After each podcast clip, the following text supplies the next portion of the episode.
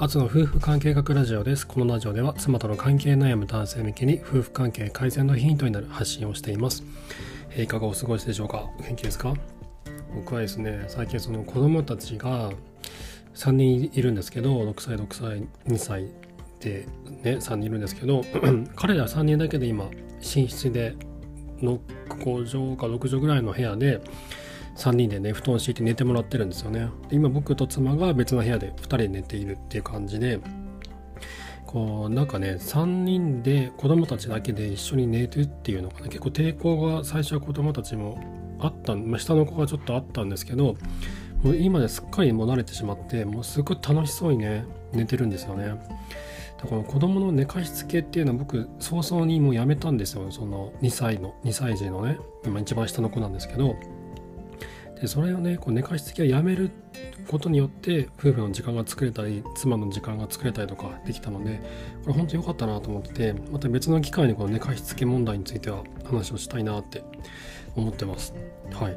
でですね。まあなんでこんな話したかっていうと昨日あの上の子たちがねもうベッドで寝たいと言い出したので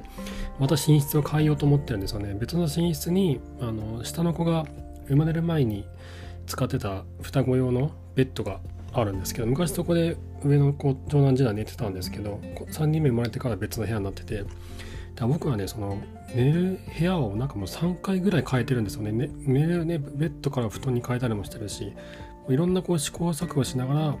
これねもう全部自分たち僕らがもういかに疲れないで毎日を過ごせるかってことを軸に考えてるんですけどね。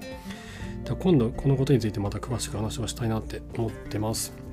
はい。で、今日はですね、話したいことは、まあ、その子供の話ではなくて、えー、妻との距離をこうどうやって縮めていくかっていう時にですね、僕ら男性にとっては、いや、これいらなくない？とかね、いや、これ余計なことだよね？っていうようなことが、意外にこう妻との距離を縮めてくれるなってことを思ったので、今日はそのことについて話をしたいなと思います。よろしくお願いします。でこの男にとって余計なことが妻との距離を縮めてくれるってことなんですけどじゃあ余計なことって何なのっていうことなんですけど3つね一応僕が4つか4つだ。4つ一応考えたんですね。で1つはですねどうでもいい会話ですね。これ夫婦で会話をしていてこうなんだ、まあ、妻と話をしていてこう妻がね「今日まるまるさんと会ってあそこの家のワンちゃんがねすごく可愛くて大きくなったらね。あのなんなんだあの子の名前なんていうのかしらね」とかね。あそこのあたりたちのねその木がねすごい大きくてねすっごいなんか緑がすごいのね。うちと比べてすっごい生えててあれなんであんなに生えてくるのかしらねみたいな話とか。あってするじゃないですか。あとお昼食べたあのー、あのなんだえっ、ー、と餃子ラーメン定食が美味しくてねあそこがね500円ぐらいですごく安いんだよねみたいな話とかこうなん男からしてみたらなな何にもならない会話ってあるじゃないですか。その会話なんだろうなその情報のやり取りじゃないんですよね。その何か大事なことを相手に伝えてでこちらも大事なことを伝え合うと。いうような情報のやり取りじゃなくても世間話ですね。要は世間話です。井戸端会議とかですね。あの女性同士がこう永遠とこう喋ったりとかしてるじゃないですか。でああいう会話って夫婦間でもこう妻からね話しかけられたりすると思うんですけどな正直ねなんかどうでもいいなとかって思うこともねあると思うんですよ。あると思うんですけどそのどうでもいいと思えるような会話が女性にとってはすごく大事であってその余計なそのどうでもいい会話っていう僕ら男性にとっては余計これ余計だよねいやこれなんこの会話は何か意味があるのかなとかってねついつい思っちゃうんですけどそういった余計なことどうでもいい会話これが妻との距離を縮めてくれるっていうことなんですよね。一つ目がそれなんでこれなんでなのかっていうと女性の会話っていうのは以前もお話ししたんですけど感情のキャッチボールなんですよね。私はこういうふうに思ったわってあなたはどう思うっていうこの感情のキャッチボールをお互いにするんですよ。でこれってあの情報のやり取りではなくて大事なことを教え合ったりとかじゃなくて私は今こういう気持ちを感じてるとあなたは何を感じてるのっていう感情のやり取り女性は女性にとっての会話の定義っていうのは感情のキャッチボールなんですよ。なのでどうでもいい会話がとすっごい上あの重要になってくるんですね。僕らはね、まあ、あのあの、ま、えどうでもよくない？とかね。いやそれなんか意味あるのかな？とかついつい思っちゃうんですけど僕も思う時あるんですけど実はそうではないということなんですね。であと2つ目がですね、まあ、これ男性、まあ、人によりきりでいろいろあると思うんですけど残り全部簡単に言うと結婚式新婚旅行子供っていうのがありましてこれ今ね今僕結婚して10年になるんですけど結婚して子供ができた今はいやこれすっごいめっちゃ大事だな大事だったなって思うんですけど結婚する前っていうのはこの3ついらなくないって思ったんですよ正直。結婚式ってあの1回300万ぐらいかかるじゃないですか。まあね安いとこもあるしそのレストランで簡単にやったりとかもいろんなやり方あるんですけどあの式場を借りてあの親戚とか友人たくさん呼んでっていうふうにやると、まあ、1回300万ぐらいかかるですよね。僕もそれぐらいかかったんですけどいや1日で終わるイベントに300万ってどういうことよと。金はかかれば手間はかかればたった1日で終わればこれ何の意味があるんだっていうふうに思ってたんですね。席届け席をね出すなんだその出せば終わりじゃんってそれでいいじゃんっていうふうに思ってたんですよ。だけどこの結婚式がね僕ら2人にとってはすっごいもうなんだろうもう盛大な思い出になっててあのもう断るごとにあれは楽しかったねとかあれは面白かったねとかっていうのをねもう延々と話すんですよ。もう延々ともう会話のすごいきっかけになるんですよね。だからこれはねこう思い出っていうのがこう2人の絆を強くするなっていうのは僕しみじみ思うんですけどその何年10年経ってもいまだにその会話ができて僕らがまた当時の幸せな気持ちを思い出すことができる。そして僕らの2人の絆というのを確かめないことができてさらにそれをどんどん強化していくことができるってことを考えるといやこれは安いか安くはないけどやってよかったなっていうふうには今になって思うんですよ。だけど当時は本当これ余計だなと思ったんですよね。やんなくていいんじゃないっていうふうに本当に思ってたんですよね。で男にとって本当余計なことだなっていうふうにね思う方もたくさんいると思うんですよ。で3つ目はですね新婚旅行ですね。これもあのなんだろう1週間ぐらい行くじゃないですか。でね仕事休まなきゃなんないんですよねその間。年休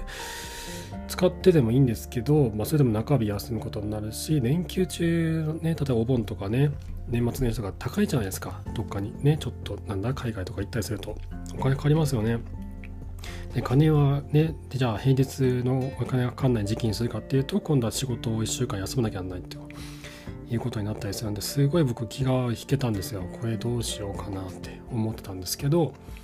まあ、妻がねその僕が全然動こうとしないんで妻がある日駅前の旅行代理店の JTB のパンフレットをねたくさん持ってきて申し込んじゃったんですよもう。この日に行くからねって言って。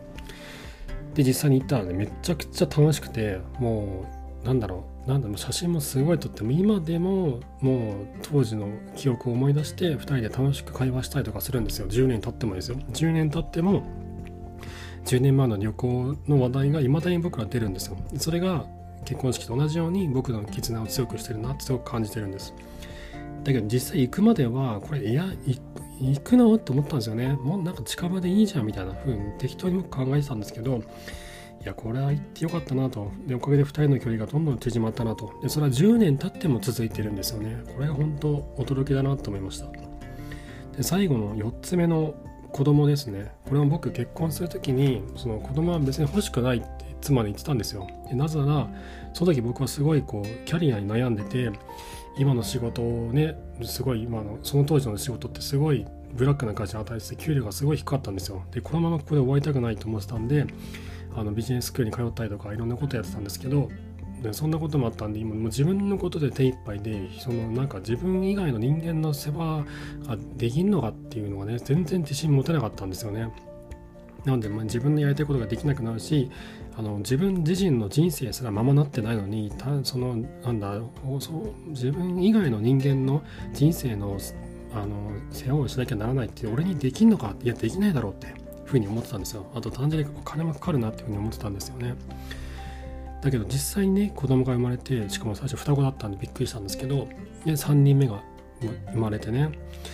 う気がつけば3人もいるんですよ。でこれねいなくていない方が良かったのかっていうと全くそんなことなくてこの子たちのおかげで僕はもう今までに2人だけの生活では